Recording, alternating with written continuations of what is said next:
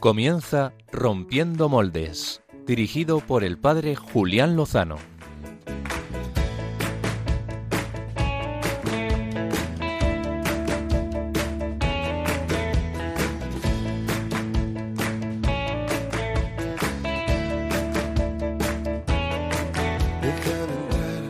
donde estén tus sueños, donde tus anhelos se ponen al sol. Déjame estar donde tantas veces. Muy buenas noches, queridos amigos de Rompiendo Moldes, familia de Radio María. Llegamos al final de este domingo, el segundo domingo de Adviento, que nos lleva a preparar cada día mejor el corazón, la vida, para acoger, para recibir, para encontrarnos con el Señor vivo y resucitado, que esperamos que nos acompañe también esta última hora de buena radio aquí en Radio María.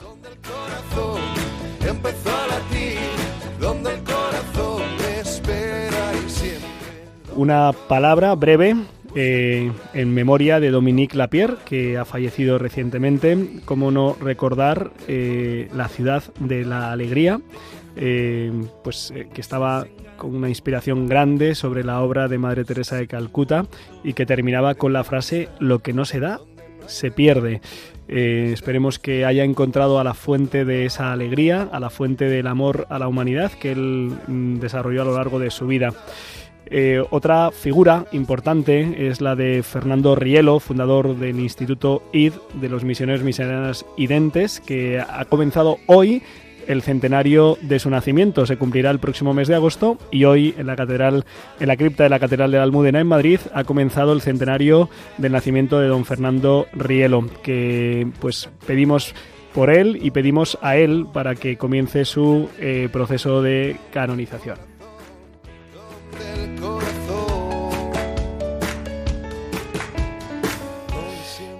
En este fin de semana largo, que es el puente de la Inmaculada Concepción, quien más, quien menos eh, se encuentra realizando actividades pastorales de diverso, de diverso orden. Por ejemplo, han tenido lugar, seguro, en muchísimos lugares de España, eh, retiros. Retiros. Yo esta tarde he podido estar en la clausura de un retiro de Maús para mujeres y realmente ha sido emocionante ver los rostros tanto de las caminantes como de las servidoras. Eh, confiamos y pedimos para que sigan caminando, tanto ellas como ellos, como tantos que en este fin de semana han estado realizando retiros, ejercicios espirituales. Precisamente ahí se encuentra nuestro compañero John Valdés, a quien encomendamos, aunque como es muy profesional nos ha dejado su sección preparada.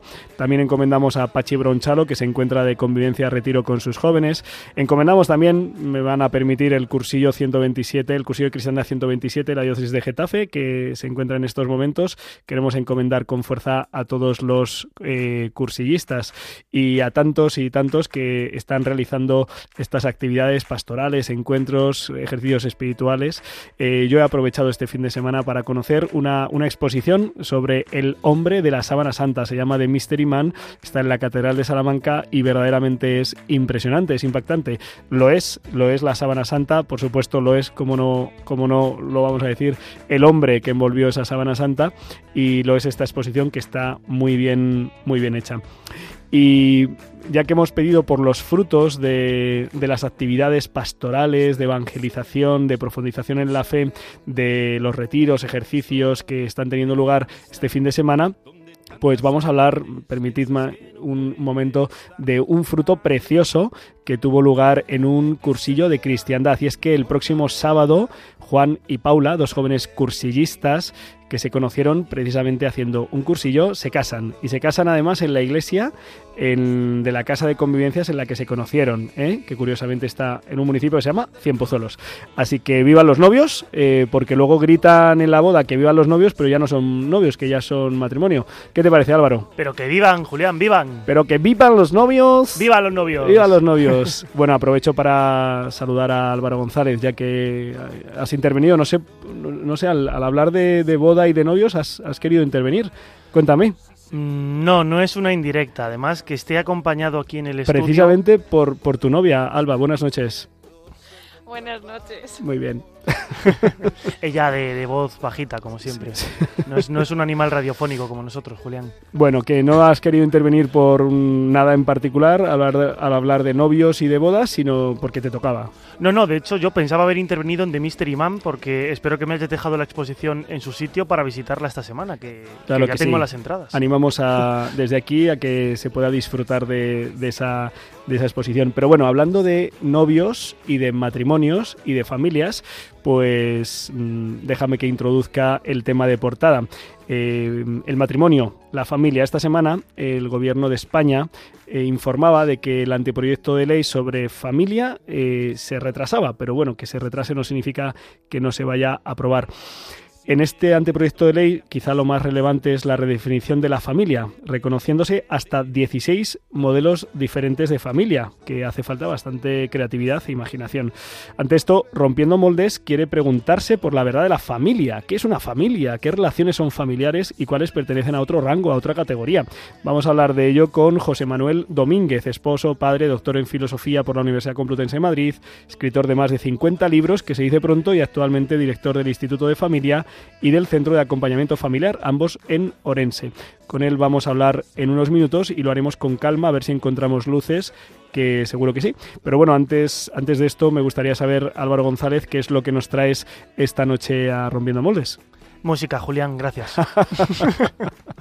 Vale, vale. No, bueno, vamos a, vamos a escuchar una, una canción de Adviento, como no puede ser De de, otro otra modo. forma. No, no vamos a saltarnos la norma de, de traer Navidad, que ya bastante, Estamos, estamos en Adviento, estamos en Adviento. bastante nos lo adelantan las luces, los comercios, las películas. eh, Ya no se puede ni ver la televisión, todo es Navidad, Julián. Bueno, yo creo que ahí hay como una especie de deseo de nostalgia de, de vivir la plenitud de las cosas, pero sin saber cómo encontrar la forma de prepararlas para disponerse y para poder vivirlas, ¿no? Entonces, adelantamos los acontecimientos y, claro, mm, nos, nos perdemos, nos pasamos, nos pasamos de revoluciones. Oye, ¿podrías comentar eh, cuáles son las formas de interactuar con nosotros, eh, a nuestros queridos amigos oyentes? Por supuesto que sí. Como siempre, tienen el Twitter Rompiendo Moldes. eh, si lo buscan en Twitter, que es arroba rompmoldes. ¿Sí? Eh, tienen también el correo electrónico rompiendomoldes arroba radiomaria.es. ¿Sí? El correo postal escribiendo una carta a Paseo Lancero número... ¿Dos? creo ¿Número número dos, sí. sí. Código postal sí que no me lo sé. Al- algún día después Yo de los 10 años de programas decir- que llevamos, sí. Debo decir que siempre que llegamos miro el buzón de Sí. los domingos por la tarde-noche a ver si, a lo si mejor tenemos es porque no, y a nunca lo- hay ninguna. a lo mejor es porque no decimos bien el código postal, Álvaro. ¿Lo has pensado? Mm, No, yo No creo, creo- que no. no el que que nos quiere escribir lo busca, ¿no? Oye, hablando de correos electrónicos, aprovecho para saludar a José María Medina, Begoña Menéndez, Lourdes Dujo Manson, Manso y eh, Carmenza o Carmenza, que nos han escrito al correo electrónico, que les hemos respondido un poquito con retraso en algún caso, eh, muy puntualmente en otro. Y, y nada, muchas gracias por sus palabras. No he dicho el WhatsApp, Julián. Dale, que nuestros dale. oyentes pueden coger su teléfono móvil y apuntar el siguiente número. 668 594 383. 668-594-383. Lo guardan en sus contactos, nos mandan cualquier mensajito y podemos interactuar con ellos en directo. Muy bien, pues a lo mejor le surge alguna pregunta que hacer a nuestro entrevistado de portada, con el que vamos a hablar sin más dilación.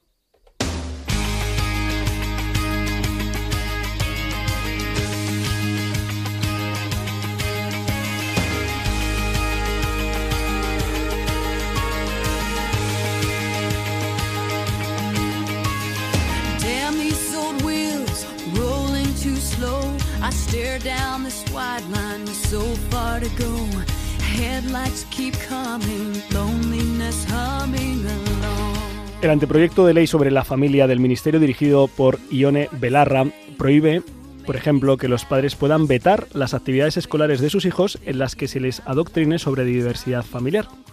Asimismo, presenta 16 tipos de relaciones como tipos de familias. Además de la unión matrimonial entre un hombre y una mujer, aparecen como familias los modelos monoparentales y monomarentales, es decir, solo el padre o solo la madre, las parejas de hecho, las uniones de personas del mismo sexo, las familias múltiples, las personas que viven solas, también como modelo familiar. No me había enterado, pero yo pues también mm, soy un modelo familiar un poco peculiar. En fin, un cacao o un ejercicio más de ingeniería social. Pero ¿qué es una familia? ¿Quién la funda? ¿Qué la constituye? Eh, seguro que esto se lo ha preguntado más de uno, pero no sé si con tanto acierto, profundidad y criterio como nuestro entrevistado de hoy. Este apasionante y crucial asunto eh, lo vamos a tratar de la mano de José Manuel Domínguez Prieto, esposo, padre, filósofo, escritor, acompañante, director del Instituto de Familia de Orense y mucho más. Muy buenas noches, José Manuel. Muy buenas noches y abuelo también. Ay, se me había olvidado. Y además, además, eh, seguro que los oyentes, aunque solo hayan escuchado brevemente su voz, eh, les resultará familiar. Les resultará familiar por dos cuestiones. Uno, porque dirigió un espacio aquí en Radio María sobre precisamente sobre el acompañamiento y no hace mucho, me parece que en, la temporada pasada. ¿Es así, José Manuel? Efectivamente, sí, efectivamente. Todos los viernes teníamos un, un programa sobre acompañamiento. Y quizá, quizá alguno más avezado, eh, ese timbre de voz eh, les suene mm, de alguien que también se apellida eh, Domínguez Prieto, Pablo, que, en paz descanse. Eh, Pablo Domínguez Prieto, eh, sacerdote diocesano de Madrid, que falleció en febrero del 2009 descendiendo el Moncayo y cuya historia ha quedado inmortalizada en la película documental de Juan Manuel Cotelo hasta la última cima, la última cima, perdón. Eh, seguramente algún oyente pues también haya reconocido ese timbre familiar es una maravilla, ¿eh? la genética que hace que tengamos en, la familia dos personas, un timbre de voz muy cercano y una forma de expresarnos, de expresarnos muy parecida también. Sí. Eso es una suerte para, para mí. Estamos hablando de la familia y como eh, es, necesario, empecemos por el principio. Eh, José Manuel, ¿qué es una familia? Bueno, pues tengo que decir antes de empezar, antes de empezar, que no nos deben hacer temblar las ingenierías semánticas de, de quien propone diversos eh, modelos de familia. Primero porque el nivel en el que se sitúa esta, esta, este proyecto de ley, que, es, que además se llama, es una ley de familias, no de familias, o sea, ya tiene una intención de presentar una, una pluralidad, es un nivel puramente sociológico, es decir, eh, cualquier manual de sociología de los que hemos estudiado hace 30, 40 años en la universidad y más, ya traía todo ese tipo de, agrupaciones empíricas, ¿no? Es más, eh, aún faltan unas cuantas más que no trae esta ley. Las, las familias, eh, los clanes familiares, la patriarcal, la matriarcal, la, la patrilocal, la matrilocal, la, la poliginia, la poligamia, es decir, hay muchas más que las que han puesto aquí, ¿no? Pero son formas empíricas, son formas eh, pues eh, descripciones de, grupos humanos eh, y, en otros casos ni siquiera son eso, son simplemente circunstancias. Por ejemplo, cuando habla de familias transnacionales, que hay unos que, vienen de fuera y otros que están aquí, otras familias interculturales, otras familias eh, en el exterior, o sea, que son ciudadanos españoles que viven en otro país. Bueno, son circunstancias, no son familias, ¿no? Pero lo importante es que donde nos situamos nosotros es en otro nivel distinto, es el nivel antropológico. Sí.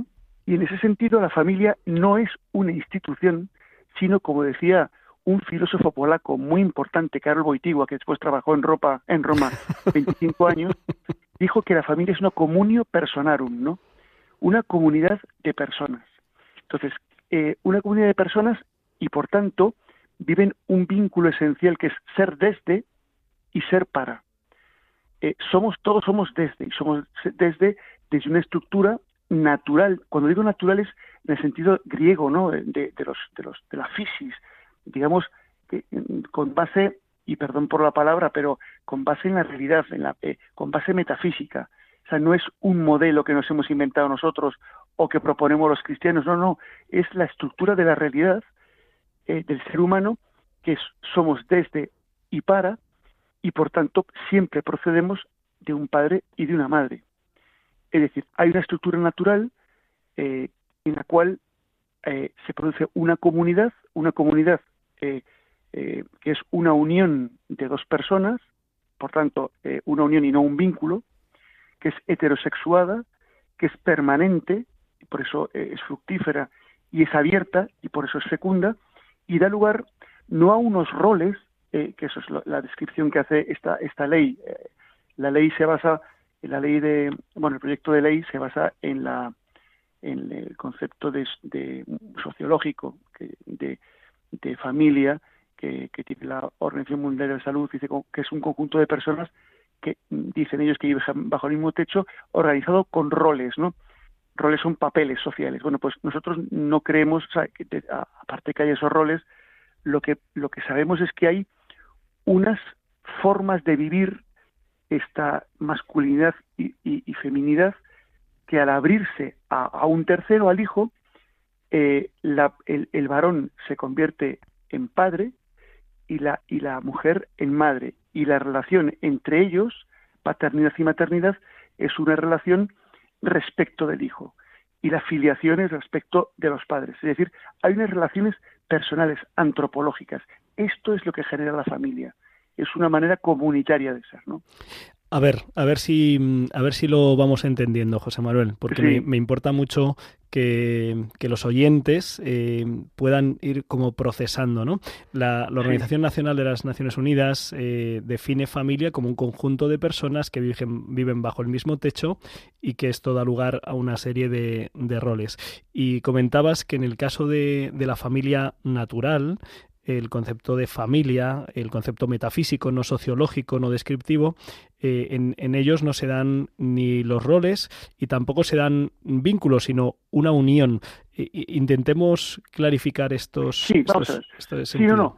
Eh, primero, sí se dan roles, siempre eh, el rol es el que hace el papel de, pero lo importante no es el rol, o sea, el rol dimana de o se basa en unas relaciones interpersonales comunitarias que tienen su origen, eh, en el caso de la familia, en una comunidad previa que es el propio matrimonio. Y eso es una relación, digamos, eh, es una relación natural porque la naturaleza humana, como ya, eh, bueno, pues no está en el Génesis, pero cualquier descripción de la, de la filosofía personalista deja muy claro, pues... Y la, y la propia biología, seguramente también. Y la, y la biología, evidentemente. O sea, que la, hay un gameto masculino y un gameto femenino. Y esto en el ser humano da lugar a dos figuras que no son, no son solamente como los animales biológicas, sino que tienen una dimensión eh, antropológica, que es eh, el ser eh, esposo y esposa, y en cuanto tienen un hijo, ser padre y madre, que es una forma respectiva de ser respecto de un hijo. y esto es, esto es mucho más que unos, que unos papeles o que una cohabitación es una estructura natural eh, que, se, que arraiga en la persona. Y después tiene una serie de rasgos apasionantes, eh, como son, por ejemplo, eh, toda, toda comunidad tiene un sentido profundo, un para qué, un para qué. según las descripciones sociológicas, el para qué es pues el compartir la economía, el compartir pues los, los, los, bienes, la socialización, nosotros decimos hay un sentido que es el amor. El amor es lo que da sentido a la propia comunidad y a la propia persona. Y por tanto, esto hace que no solamente tengamos un desarrollo social, eh, eh, sino además educativo y personal. Es una promoción de personas, ¿no? Y desde ahí crecen las personas. José Manuel. Por tanto, sí. Em, siguiendo el hilo argumentativo, em, la familia viene, viene fundada por, por, esa relación primaria entre, entre el matrimonio, es decir, entre los esposos. Lo que ocurre es que aquí ya aparece otra de las objeciones y otra de las complejidades de nuestro tiempo, y es que cuando nosotros éramos, eh, bueno, sí, más jóvenes, estudiábamos eh, en primaria, secundaria, pues no teníamos estas complicaciones, pero ahora nuestras nuevas generaciones se encuentran con que bajo el término del matrimonio se describe no solo la unión de un hombre y una mujer, una unión de una complementariedad, sino también la unión, legalmente hablando, es así en algunos países, no en muchos, pero algunos, entre ellos el nuestro, entre, por ejemplo, dos hombres y, dos mujeres. ¿Cuál es, cuál es digamos, la razón antropológica por la que este tipo de unión no debería recibir ese mismo nombre? Vamos a ver, eh, eh, eh, este tipo de unión de, dos varones o de dos mujeres eh, si fuese permanente y, si tuviesen hijos a su cargo, es una estructura que necesita, por supuesto, una legislación y una protección social. Eso no lo niega nadie. Pero la naturaleza humana, el ser personal, es biológica. esto significa que es eh, genética, hormonal, cerebral, anatómicamente.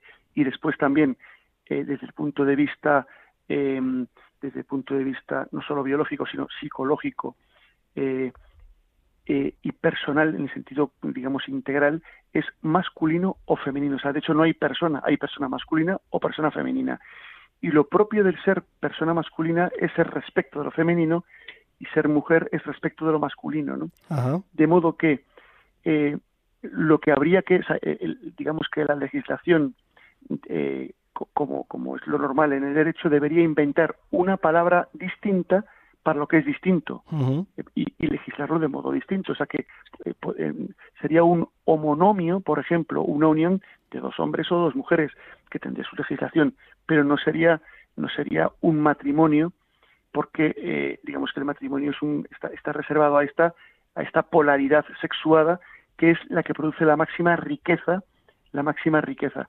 Se podría decir, por ejemplo, bueno, y un matrimonio sin hijos eh, esto es una, me ha hecho muchas veces la pregunta. Esta es la siguiente familia.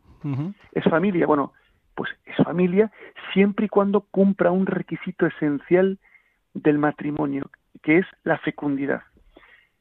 Un, matrimonio, eh, todo el mundo entiende que es fecundo cuando, cuando tiene hijos, pero también hay otras formas de fecundidad. Fecundidad eclesial, fecundidad social, cuando son hospitalarios, cuando se han entregado a una misión religiosa, eh, científica.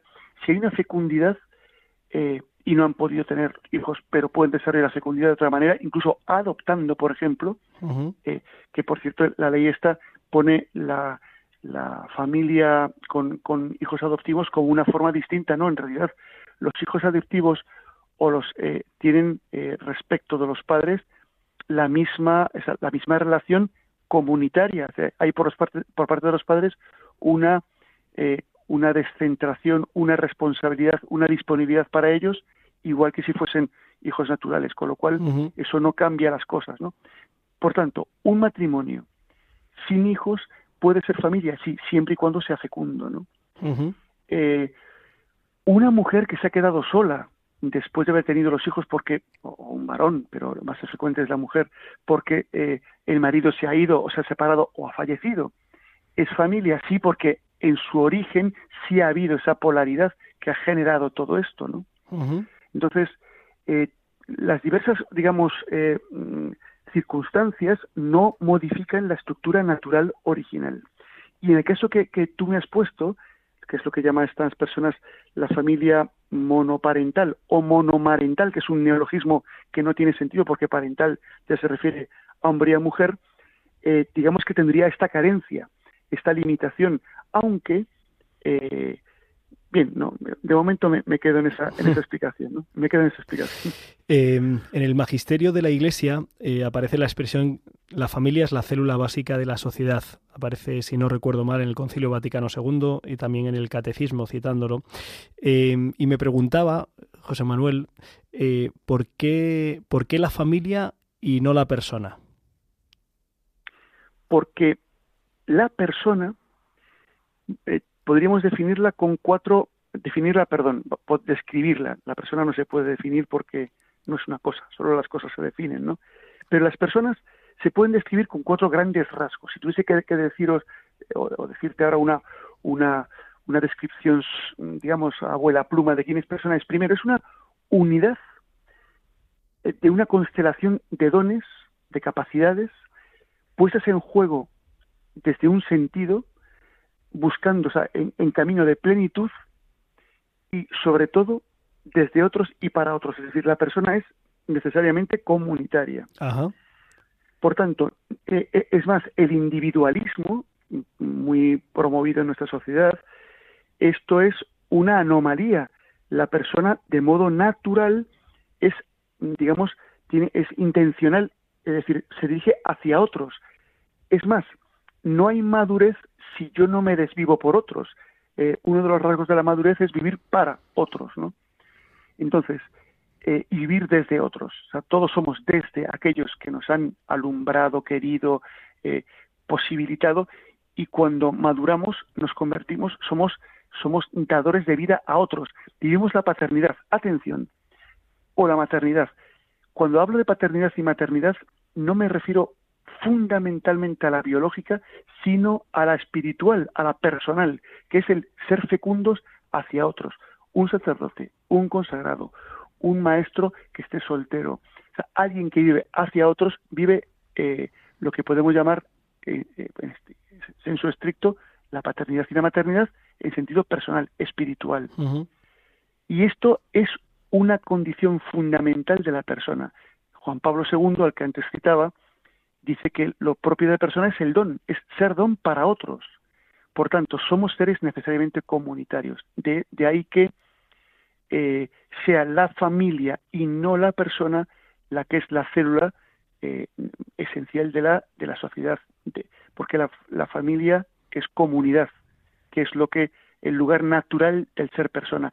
Si no hubiese, si no naciésemos en una comunidad, si solo nos dejasen en una incubadora, eh, ni siquiera biológicamente seríamos viables, aunque nos alimentasen, ¿no?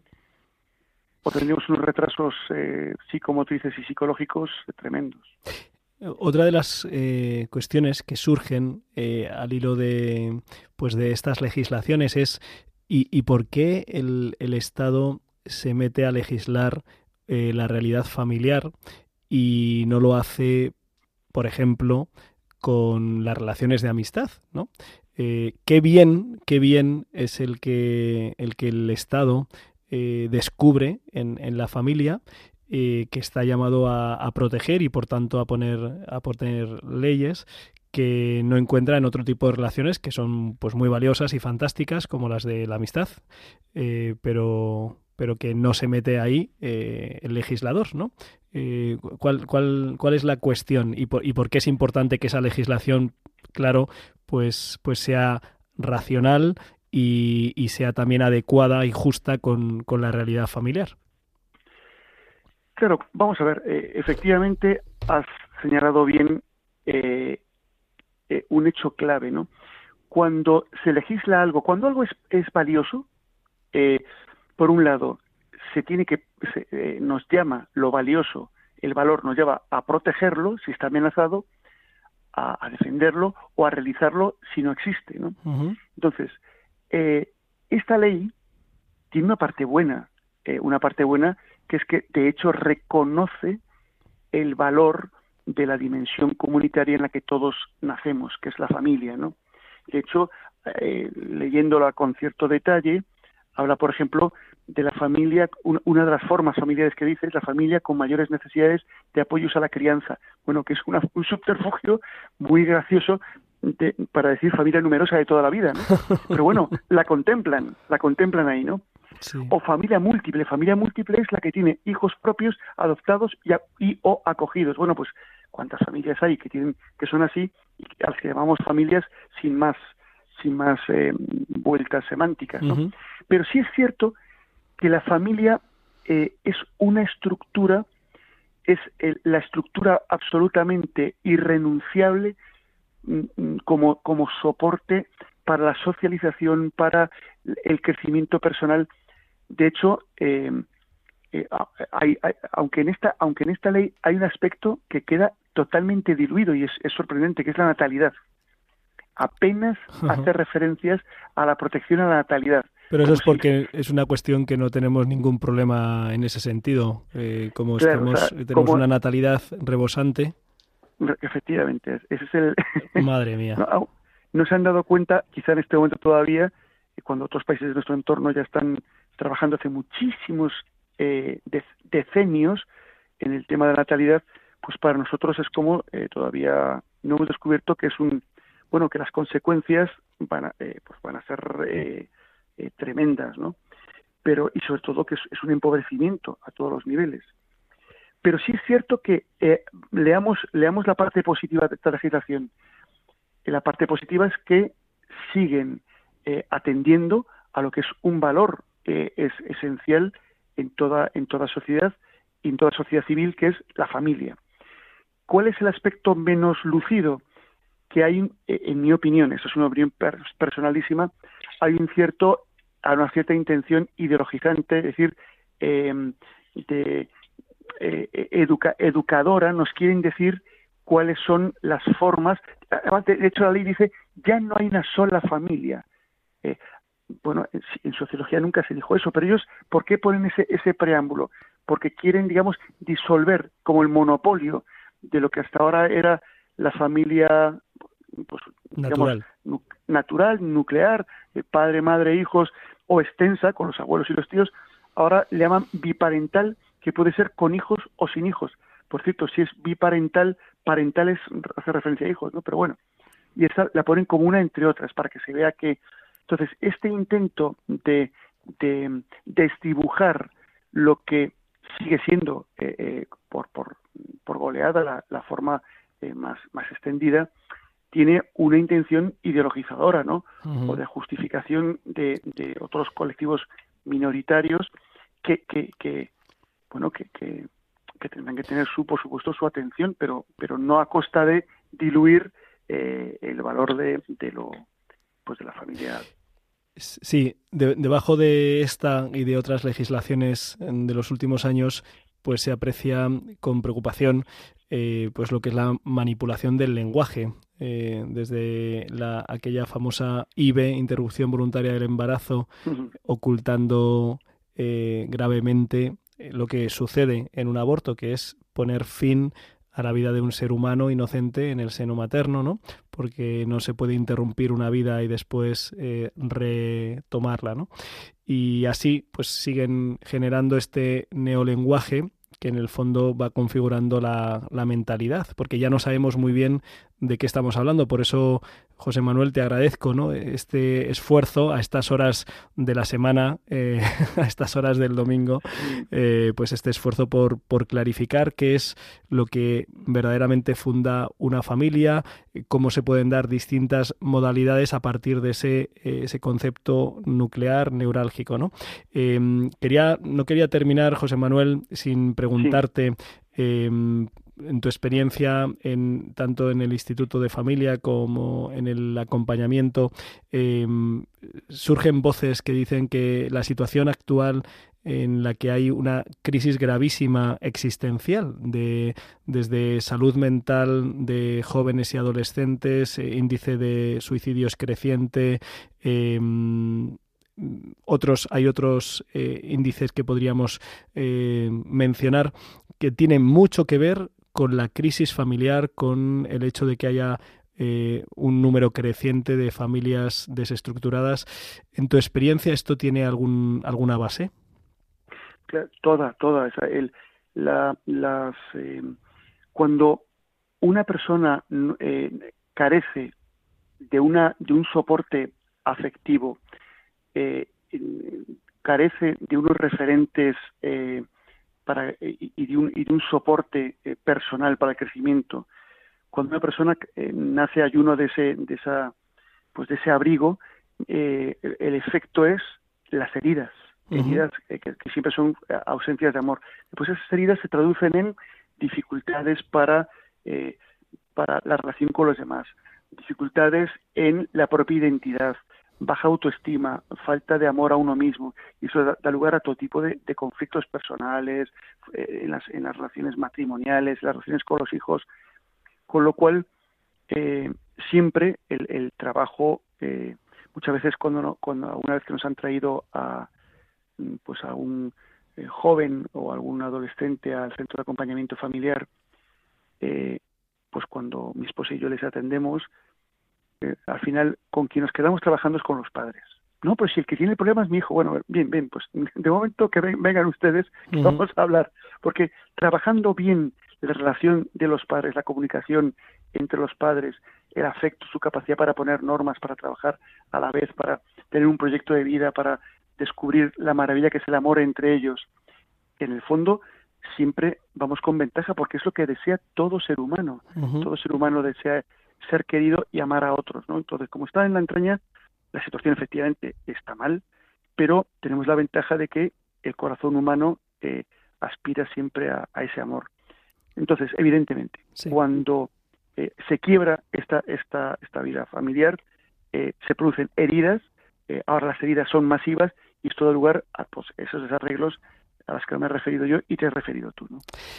Pues eh, sigamos anunciando el Evangelio de la familia, como nos proponía San Juan Pablo II, la buena noticia de que, de que Dios ha creado, nos ha creado para, para el amor, para un amor en complementariedad, en fecundidad, en perpetuidad, que se puede vivir en, la vocación del amor humano dentro del matrimonio que funda la familia, también en las modalidades de la, de la consagración del sacerdocio. Muchas gracias, eh, José Manuel Domínguez Prieto, por atendernos, sobre todo por llevar adelante esta labor, no solo como, como escritor, sino sobre todo pues eh, metido en harina eh, en el Instituto de Familia y en, en el acompañamiento.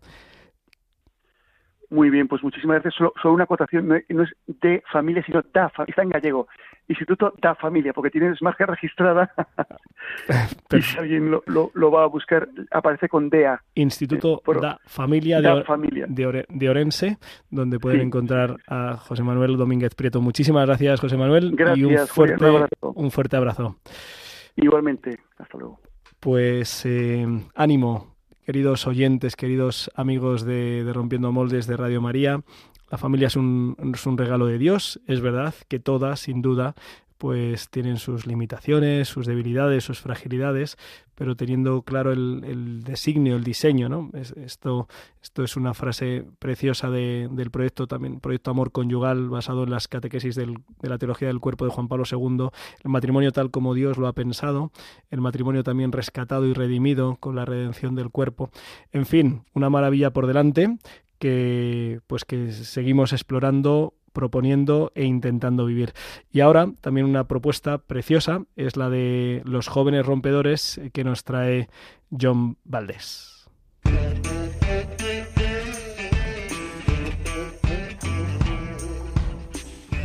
Jóvenes rompedores con John Valdés.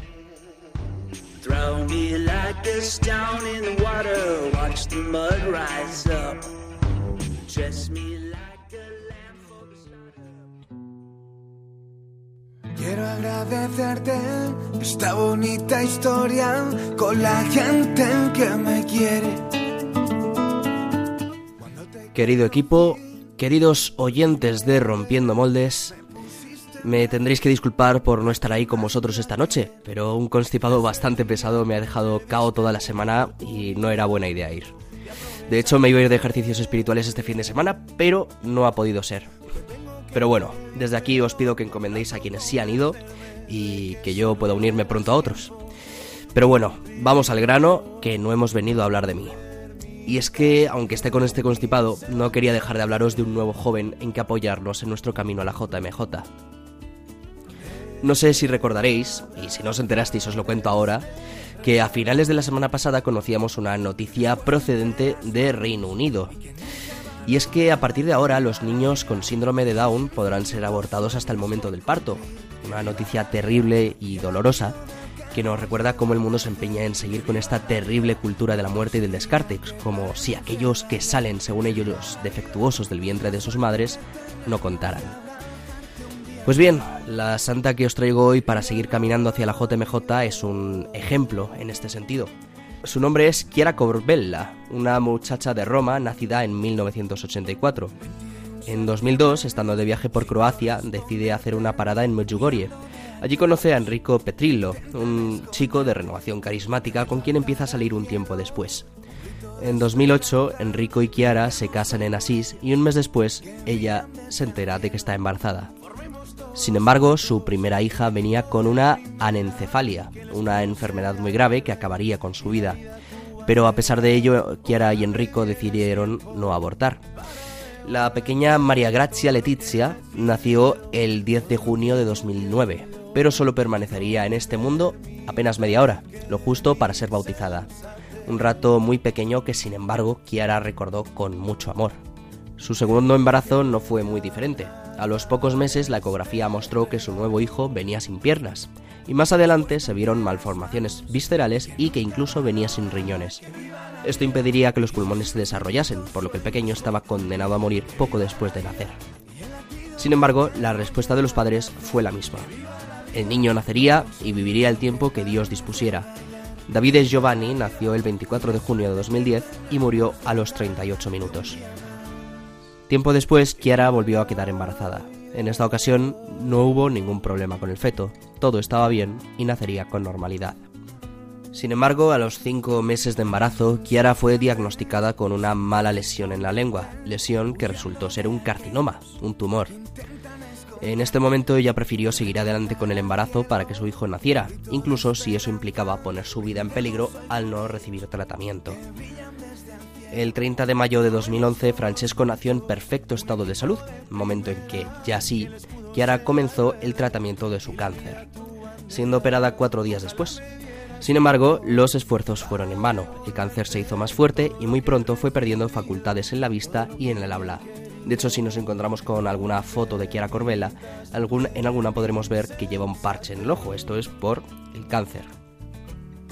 A finales de marzo, poco después de haber encomendado a la Virgen la vida de Francesco en la porcíncula de Asís, el tumor había hecho metástasis en un seno, el hígado, los pulmones y un ojo, como decíamos.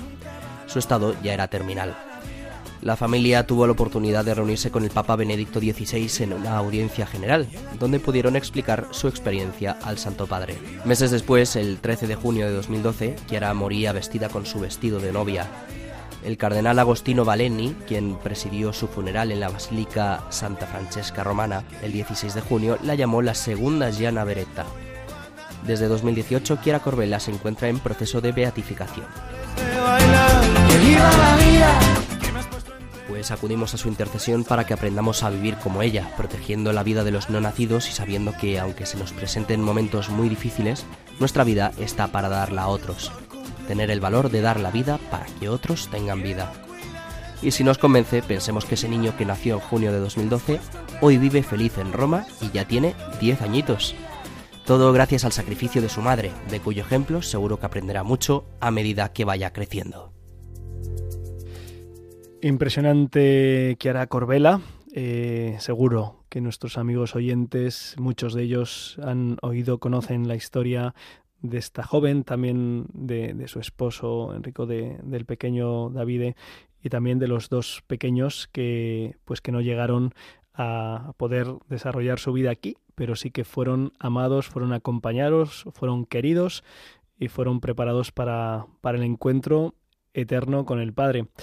Así que muchísimas gracias a John. Eh, encomendamos su resfriado. Tal vez nos esté escuchando en estos momentos porque pensábamos, al menos yo, que se encontraba en esos ejercicios espirituales que tenía, eh, que tenía planeado. Y lo que tenemos planeado ahora es terminar en todo lo alto, eh, subiendo los ritmos de Rompiendo Moldes.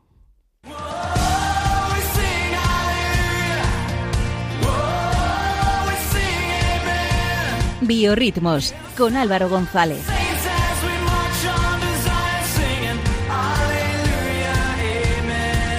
Singing Aleluya, Amen. Aleluya, Amen, Julián. Nu- Nunca hemos ido a un karaoke, Podríamos hacerlo. ¿eh? Porque veo aquí a Alba cantando desaforada, tú as usual, y, y yo siempre con esta, con esta voz un poco de camionero Es que es un temazo. Eh, temazo, sí. De hecho, comentaba antes con Alba en el coche, Julián, eh, porque sonaba una canción mm, que te sonará seguramente, Nada valgo sin tu amor de Juanes. Sí, hombre. Es probable, pues le comentaba, le comentaba a Alba que existe un vídeo tuyo cantando esa Hombre, canción en da- modo karaoke. un- dándolo todo, sí, sí, ahí en el, en el bueno, en- en un sitio. Era, creo que era el día de Santa Cecilia. Debo decir que he buscado el vídeo y no lo he encontrado. Por si recuerdas dónde está. eh, Sí, sí, sí, lo recuerdo, lo recuerdo. Cuéntanos. Pero bueno, qué placer de noche de radio, Julián. Debo decir que, que aquí estamos muy calentitos, mientras Sí. creo que fuera eran 3 grados lo Sí, que sí, hacía. sí, sí. Hacía, hacía fresquete cuando veníamos aquí a Paseo Lanceros, eh, aquí en el sur de Madrid, eh, como está haciendo frío en muchas partes de España, pero eh, la Virgen nos da ese calor de, de madre, así que estamos muy contentos de estar aquí en su casa.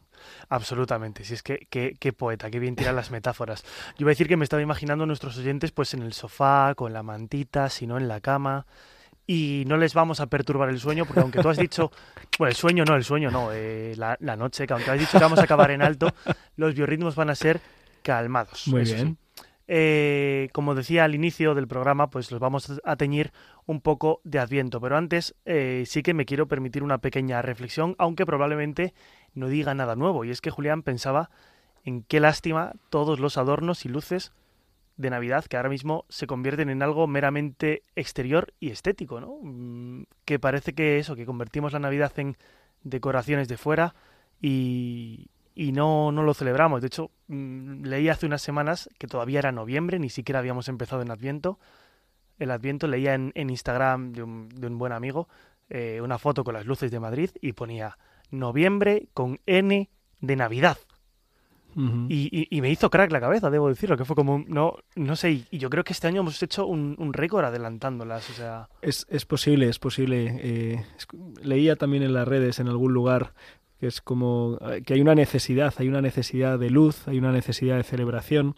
Y yo creo que esto un poco responde a eso, también responde a una cuestión comercial, evidentemente. Eh, y la pena es no, no saber prepararlo, ¿no? Porque la Iglesia también nos va pidiendo que encendamos luces, ¿no? De hecho, hoy hemos encendido la segunda vela de Adviento, eh, quien más, quien menos vamos preparando las cosas de la casa para que haya ese ambiente que nos va llevando paulatinamente, progresivamente, pero vivimos un mundo que es ya, o sea, aquí ya, ya empieza ¿eh? de 0 a 100 eh, sin preparación, sin mm, bueno, sin sentido, aunque debo decir, debo decir que he escuchado palabras de algunos responsables eh, políticos que dices, oye, pues a esta persona le ha escrito, le ha escrito el discurso a alguien que sabe, que sabe lo que es la, Navidad y lo que se celebra. O sea que bueno, a veces te encuentras con sorpresas. desde luego que sí, sorpresas, a veces para bien y otras de contradicciones. No me hace pensar que seguro que Pache Bronchalo de esto ha hecho alguna reflexión y yo la tengo ahora en mente al final a lo mejor incluso lo estoy copiando, pero no lo diremos muy alto. De todos modos, fíjate, ¿no? Que yo pensaba ayer, pues en, en la tienda de todo a 100, ¿no? Que estaba todo además, eh, todas las cajas llenas de gente, eh, que de hecho es como, "Pf, no vamos a comprar nada por no esperar lo que haya. Sí. Pero, pero me fijaba en, en un pasillo que era precioso, lleno de cosas navideñas, pero todo lo que había eran bolitas de cristal con muñecos de nieve, renos, molinitos, pistas de patinaje sobre hielo con musiquitas y colores, que sí, que todo es muy bonito, pero ¿qué Navidad es esa? ¿no? Es como una Navidad de Frozen de Disney. vaciada de vaciada de su contenido y por tanto sin el sentido original. Por cierto, amigos, co- compremos en las tiendas locales cercanas del barrio, que, que luego son los vecinos los que nos vamos a ayudar unos a otros, que si no, entre las grandes tiendas estas eh, muy económicas y, y los que nos los traen por, por correo, al final vamos a destrozar el tejido, el tejido vital de los municipios. Perdón, perdón. Sigue, por favor, Álvaro. No, no, eh, estoy totalmente de acuerdo, Julián, nada, eh, es lo que estaba, la reflexión, ¿no? Terminaba que en qué se queda la Navidad, ¿no? Si, si parece que socialmente ya nos metemos en ella, ni siquiera estamos en la mitad del Adviento, y que no me sorprende, ¿no? Que la gente eh, al que dice a veces que se convierte en algo comercial es una pena, porque claro, si no lo celebras religiosamente, si no vives el significado, si no esperas a Cristo y no lo recibes con los brazos abiertos, si la luz se convierte en el LED que pones en el balcón o en el arbolito que no es más que, yo que sé, que un calcetín, pues, pues es que al final es algo comercial y es muy triste. Esperemos que el calcetín al menos esté limpio. Esperemos que sí. Así que, por favor, ubiquémonos. ¿no? Venga. Sí que me gusta que, que en Radio María, lo comentaba también antes aquí con Alba, que no se ponen villancicos hasta que no estamos en Navidad. De hecho, me, me venía cantando una canción y le digo que no, que eso es un villancico. Pero bueno, Hay, hay villancicos de Adviento. A mí me enseñó mi profesora Benita Gallo, que en paz descanse, eh, un, un villancico de Adviento. O sea que hay que afinar. Lo, lo que no se podemos hacer es decir, ¡guau! ¡Feliz Navidad! Pues todavía no. no, cuando No, llegue, no. cuando llegue. Villancicos de Adviento es lo que traemos hoy. Julián, yo agradezco a los cantantes católicos el entusiasmo, el poner sus dones al servicio de la evangelización también en este tiempo de Adviento. La canción que vamos a escuchar hoy precisamente es obra de un artista ya universal. Digo universal porque aunque sea jovencita, se le escucha en todo el mundo. Se trata de Atenas Benica, que estos días lanzaba una nueva canción propia del Adviento. Señor, a ti clamamos. Y aunque la música lleve algún cascabel, es una canción de espera, de centrarnos en la promesa de salvación del Señor y en la importancia también del camino que es este Adviento. Algo que tampoco nos viene mal teniendo presente el Evangelio de hoy. Vamos a escuchar... los caminos. Eso es, escuchamos a Atenas Benica, Señor, a ti clamamos.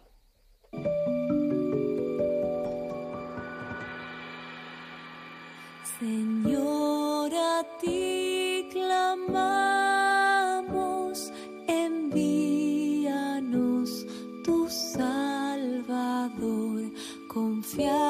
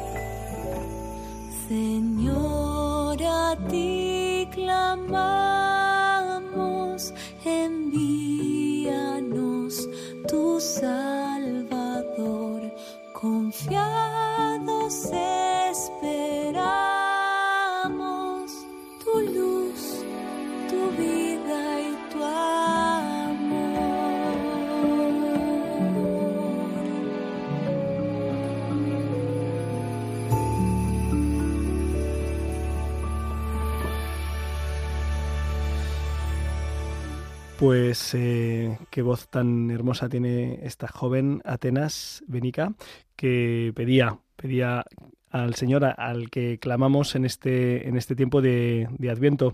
Pues muchas gracias eh, Álvaro González por, por traernos este, este tema que nos ayuda a seguir caminando en este, en este tiempo de Adviento. Eh, ¿Por qué? ¿Qué, sentido tiene eh, la preparación? ¿Qué sentido tiene en la iglesia? Bueno, y en la vida, ¿no? Que nos preparemos para los acontecimientos, para los eventos, pues es eh, la conciencia de que la persona humana eh, no es una máquina, ¿no? A la que se le aprieta un botón y se pone en modo de fiesta o en modo de, mm, de júbilo, sino que tiene que ir meditando para encontrar el sentido por el que nos alegramos, ¿verdad? Eh, el próximo domingo, domingo de la alegría, en este camino de Adviento, pues nos darán los motivos por el que podemos vivir con alegría, por el que podemos esperar. Recomendamos eh, desde aquí, desde Rompiendo Moldes, la lectura en este tiempo de Adviento de una carta magnífica de nuestro Papa emérito Benedicto XVI, Spe Salvi, Salvados en la Esperanza. En el número uno explica que el presente, aunque sea fatigoso, puede ser vivido con, con esperanza si eh, el caminar tiene una meta, si esa meta es segura, que vamos a poder llegar a ella, y si esa meta vale la pena, vale la pena el esfuerzo, el sacrificio que, que implica. Cuando se pone delante de nosotros que la meta es el cielo, que el Señor va a venir eh, en su venida gloriosa a consumar toda su obra y que aquellos que la cojan pues serán llevados a la plenitud de la cual ya gustamos eh, en esta tierra en forma de, de signo, en forma de prenda, pues esto nos ayuda a, a engrandecer nuestra esperanza. En esa misma carta se habla de, de lugares donde se puede crecer en, en esperanza. Por ejemplo, la oración como lugar para crecer en esperanza, la, mm, también el sufrimiento, ¿verdad? Como, como experiencia de decir, oye, necesito a alguien que venga y que me ayude y que me salve. Y dicho esto, nos hemos, eh, hemos llegado hasta el final, ¿verdad? Eh, damos gracias a Dios y a la Virgen por estos 55 minutos. Esperemos que la reflexión sobre qué es una familia, las relaciones, cómo nos ayuda el Evangelio de la familia, pues eh, lo traigamos porque es verdad que este tiempo, eh, este tiempo para el que nos preparamos de la Navidad es un tiempo especialmente navideño. Bueno, pues nada, mucho ánimo Álvaro González, acompañado por Alba. Muchas gracias por llevar el, ritmo, el timón del programa. Muchas gracias a los amigos, eh, a los oyentes que nos han acompañado. Nos veremos dentro de dos semanas, si Dios quiere, ya muy, muy próxima a las fiestas navideñas, pero aún no en Adviento. Y no se olviden de que con el Señor seguro lo mejor está por llegar. Donde estén tus sueños, donde tus anhelos se ponen al sol. Han escuchado Rompiendo Moldes, un programa dirigido por el padre Julián Lozano. Déjame que sea yo tu fortaleza. Déjame vivir allí donde brota todo, donde nace todo, justo en la raíz. Donde el corazón empezó a latir, donde el corazón me espera y siempre, donde el corazón busca tu raíz, donde el corazón te mueva y lleve, donde el corazón, donde el corazón. en tus desengaños para repararlos y ser tu motor. Déjame estar donde no hay remedio y donde estén tus miedos, encontrar valor.